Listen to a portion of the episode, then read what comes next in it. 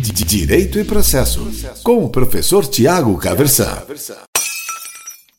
Hoje eu quero conversar contigo sobre o chamamento ao processo, que é uma espécie de intervenção de terceiros regulada lá pelos artigos 130 a 132 do Código de Processo Civil. Então, o Código de Processo Civil brasileiro, quando trata lá na parte geral do Código de Processo Civil dos sujeitos do processo, ele trata de algumas, uh, alguns mecanismos procedimentais, como o litisconsórcio, por exemplo. E logo depois ele começa a tratar das espécies de intervenção de terceiros.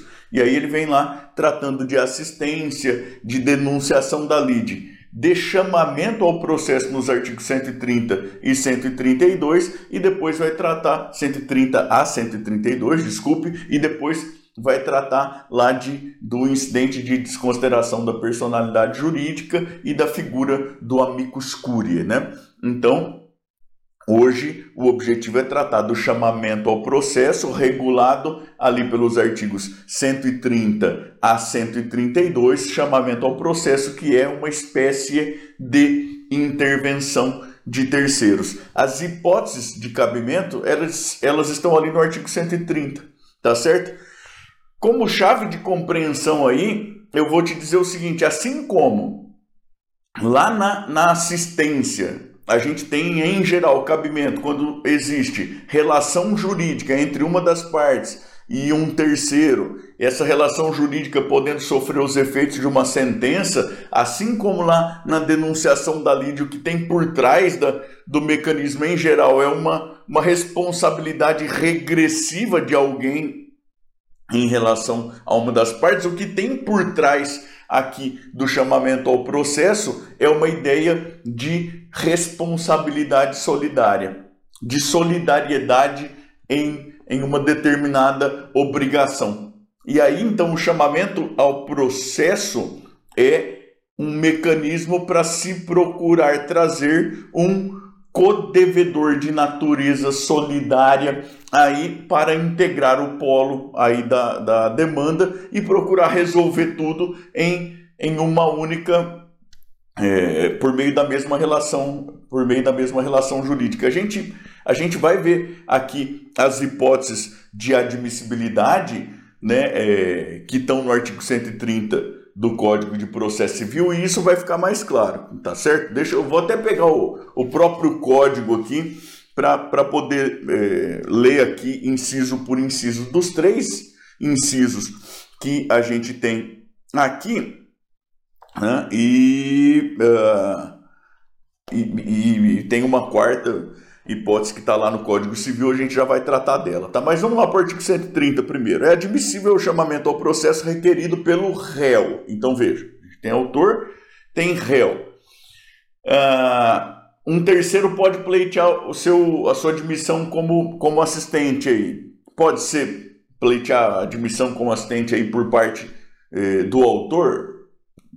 Pode. Denunciação da lide, tanto pelo autor quanto pelo réu. O artigo 130 fala de chamamento ao processo pelo réu. O professor, mas e se houver reconvenção? Bom, aí a ideia é que não como autor, mas sim como reconvindo, que aí pode haver chamamento ao processo, tá certo? Mas em geral, então, é a figura do, do requerido aí, quem vai poder fazer o chamamento ao processo, caput, do artigo 130. Inciso 1 do afiançado na ação em que o fiador for réu. Como assim, professor? Bom, é, você. Vamos pensar num contrato de locação, que é o que tem de, de mais simples, né? Confiança. Muito possivelmente você já viu ou já até participou de um contrato assim. Você tem lá o locatário, que é a pessoa que vai ocupar o imóvel. Pensa aí num contrato de locação residencial, o apartamento da, que vai morar aquele cidadão que vai lá fazer faculdade numa outra cidade, um negócio assim. Né? Então você tem o locatário, que é a pessoa que vai morar lá no, no apartamento, e você tem como uma garantia nos contratos de locação, uma garantia comum, a fiança. Né? O, a situação do inciso 1 do artigo 130 é a seguinte: o locador o proprietário do imóvel ou alguém em seu nome, a imobiliária, alguma coisa, se o credor do contrato, ele vai lá e propõe uma ação de cobrança, por exemplo, uma ação de cobrança de aluguéis ou uma ação de indenização da reforma que ficou quando foi desocupado o apartamento, alguma coisa assim, ele vai lá e propõe uma ação exclusivamente em face do fiador, sem colocar o locatário no polo passivo da demanda. Ah, professor, mas está errado isso, porque a obrigação do fiador é uma obrigação subsidiária. Olha, isso é, é matéria para um outro papo, inclusive, né? Mas eu vou te convidar a dar uma olhada lá no Código Civil, você vai ver que, que essa é uma ideia comum, mas não é exatamente o que, que, o que está na nossa legislação, não. O fiador, ele, no fundo, no fundo, tem responsabilidade solidária com um tal benefício de ordem. Com um tal não, né? Com benefício de ordem. Mas, mas não é uma responsabilidade exatamente subsidiária, é algo diferente, é solidária com benefício de ordem. O que, que isso quer dizer, professor? Isso quer dizer que se o fiador for demandado diretamente, ele consegue, como defesa, procurar opor esse benefício de ordem. Mas tem dois detalhes da prática aqui que são muito importantes. O primeiro é que, segundo a nossa jurisprudência, para o fiador se beneficiar desse benefício de ordem, ele não pode ter renunciado. E, e, a nossa jurisprudência entende que pode ser até em contrato de adesão e tudo mais, que se ele renunciou, esquece não tem benefício de ordem. Cara, você pegar contrato de locação desses de papelaria por aí, vai estar escrito lá que o fiador renuncia ao benefício de ordem. Esquece. Pode ser demandado diretamente, não tem o que dizer a esse respeito. Ele pode até argumentar, mas, mas sem reflexo prático na nossa jurisprudência, assim, significativa até hoje, pelo menos. A segunda observação importante aqui é a seguinte: mesmo que ele não tiver renunciado ao benefício de ordem, para se valer do benefício de ordem, o que ele precisa conseguir é, na mesma circunscrição territorial, apontar patrimônio do afiançado suficiente, livre e desembaraçado aí para responder pela integralidade da obrigação. E vou te falar que isso é uma coisa mais difícil de se encontrar na prática por aí do que lágrima de sereia lá dos Piratas do Caribe, viu? Porque se se o afiançado tivesse todo esse patrimônio assim, na maior parte das vezes ele nem precisaria fazer contrato de locação, não precisaria de fiador, nada disso, tá bom? Então, né? Voltando aqui pro, pro papo de hoje, o chamamento ao processo, o que que acontece? O, o locador, né, o credor, ele pode cobrar de quem ele quiser. Ele pode cobrar de quem ele quiser. Estão lá em solidariedade.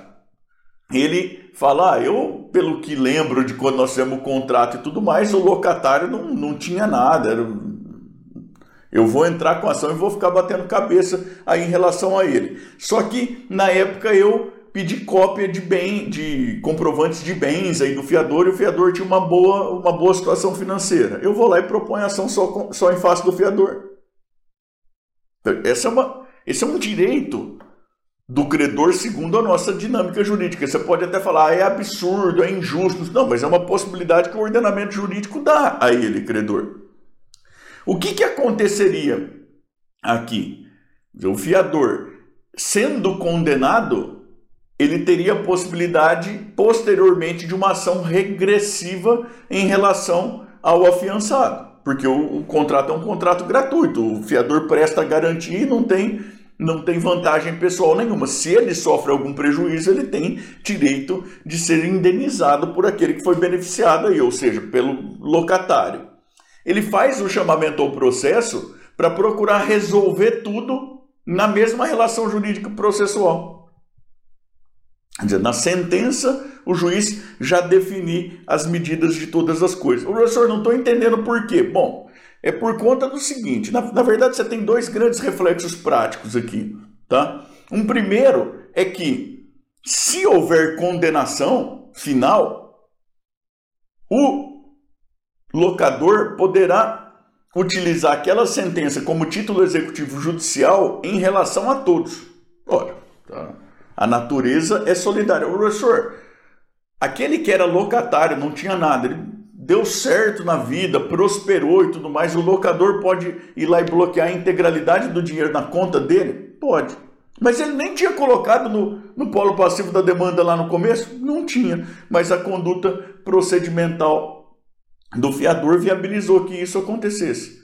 Por outro lado, se o credor lá na frente, na fase de cumprimento de sentença, ele, ele consegue receber a integralidade da, do, do seu crédito do fiador, o fiador também consegue utilizar aquela mesma sentença como título executivo em face do afiançado, caso haja condenação aí de todos, tá certo? Mas a ideia é essa é resolver tudo na mesma relação jurídico-processual. É, é evitar a necessidade de propositura de uma outra demanda depois, para só depois então poder eventualmente é, haver eventualmente cumprimento de sentença, esse tipo de coisa. Tá certo?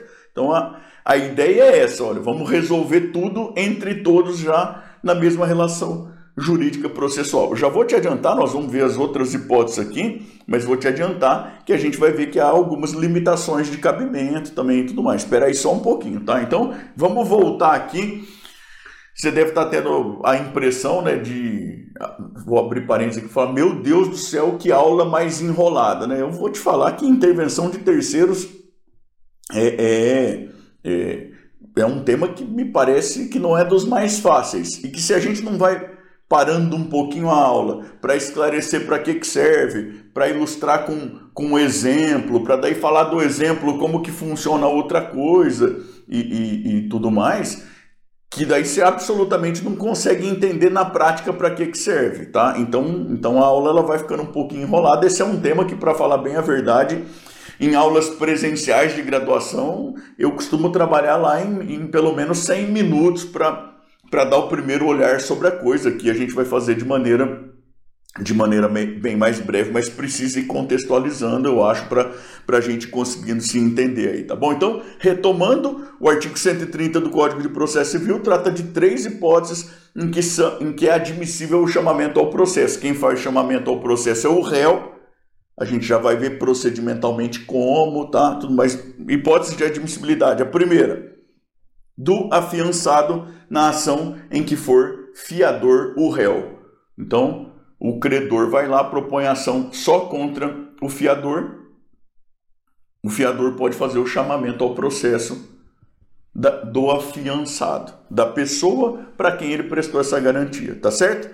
A segunda hipótese, que é que é muito prima e muito parente da primeira, dos demais fiadores, na ação proposta contra um ou alguns deles. Então você imagina que haja lá um contrato, haja quatro fiadores. E o credor foi lá e propôs ação só em face de um deles. O professor, está errado. É, o credor não poderia fazer. Não, ele pode. De novo, é, é, uma, é uma obrigação de caráter solidário aí. Você vai lá dar uma olhada no Código Civil. Quando a obrigação é assim, o credor pode exigir a integralidade da, da, do cumprimento da obrigação de todos os co-obrigados ou de qualquer um deles a sua própria escolha. Isso é prerrogativa que o ordenamento jurídico outorga ao credor. Tá certo?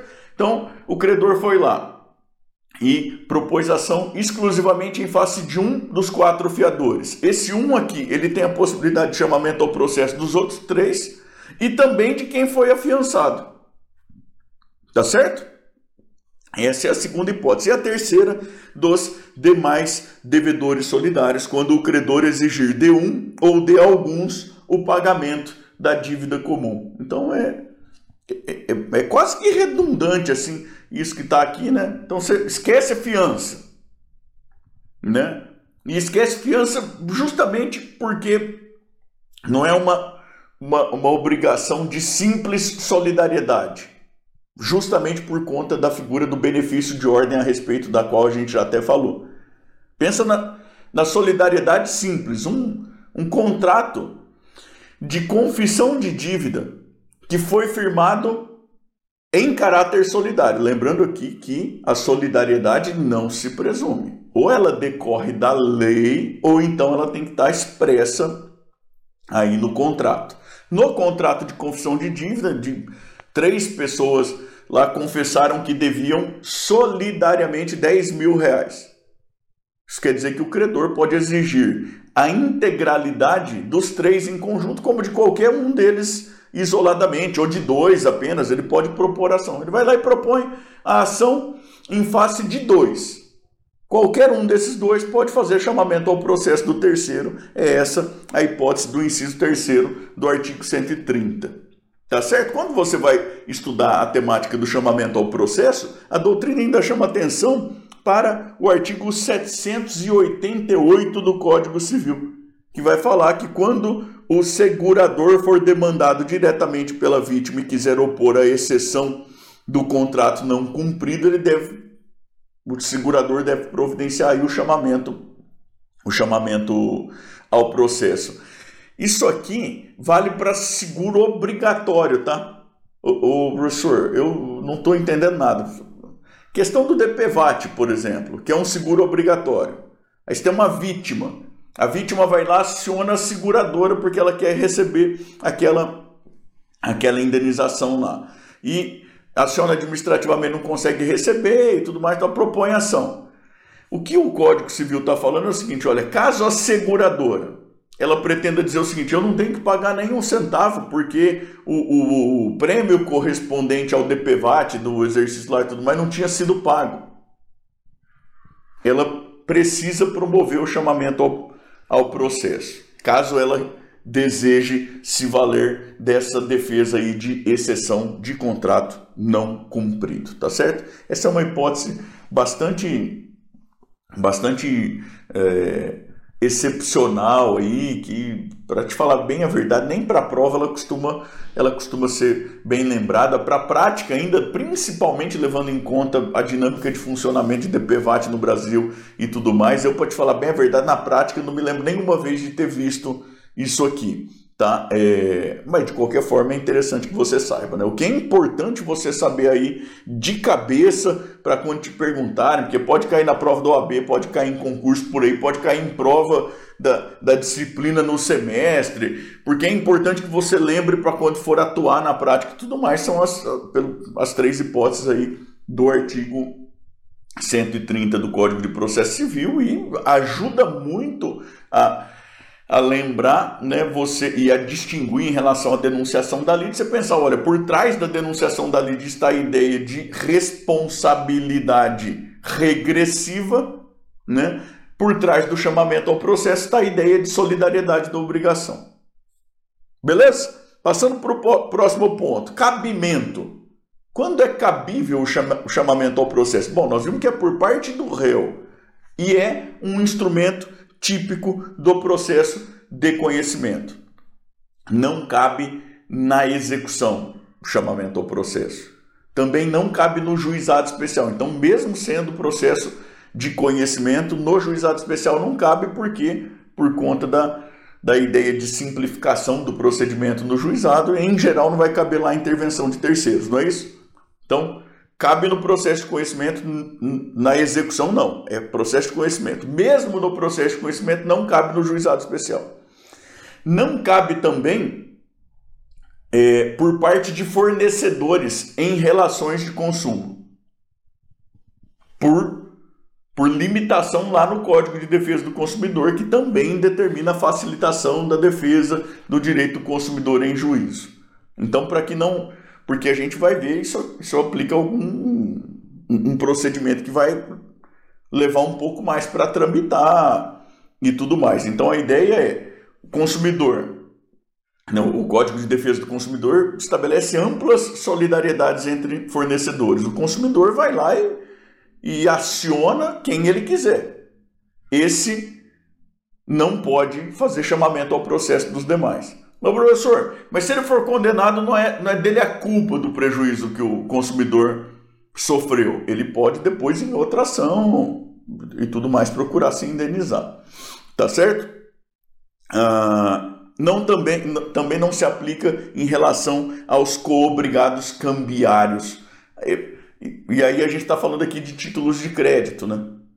Então o cidadão foi lá e propôs ação de cobrança de um cheque, o cheque tinha endosso, por exemplo, ou aval, ou alguma coisa assim, não vai caber chamamento ao processo também por conta dessa limitação aí de cabimento em relação aos obrigados cambiários. Tem, tem aqui uma, uma ideia que, assim, na doutrina, na, na jurisprudência, melhor dizendo, e também na doutrina, evidentemente, vai ser um tanto quanto controvertida, mas é uma possibilidade de utilização aí do chamamento ao processo nas ações de alimentos entre os coobrigados. Não entendi, professor. Como assim? Bom, imagina você tem lá, a criança mora, mora com a mãe. É, o pai não paga pensão não paga pensão e sumiu no mundo, ninguém sabe do cara, não, não tem patrimônio, não nada. E aí então você tem uma responsabilidade que é subsidiária dos avós. Não é isso?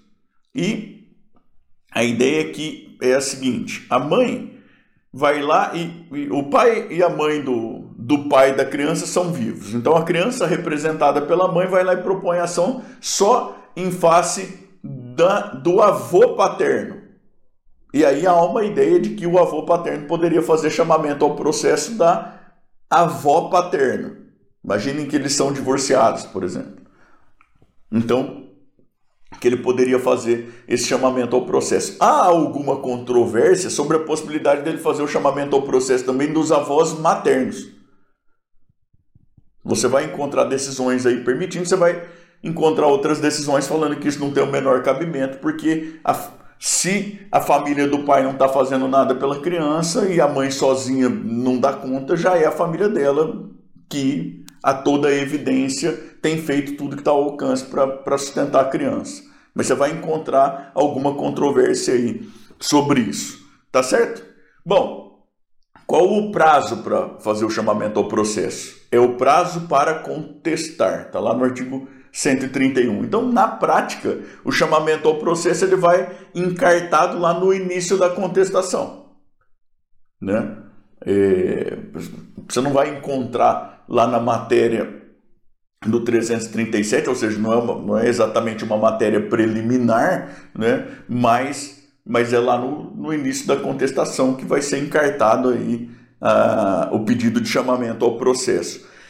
E o Código de Processo Civil fala ainda o seguinte: olha, quando deferido o pedido, aí o chamante deve providenciar a citação do chamado. Né? E essa é uma citação que o Código fala que deve ser é, promovida no prazo de 30 dias se o chamado reside na mesma circunscrição territorial, em até dois meses se ele reside em comarca diversa tá certo? Na prática, na prática, esses são, são prazos é, não peremptórios, assim, né? Quer dizer, pode demorar mais de 30 dias se residir na mesma, na mesma comarca?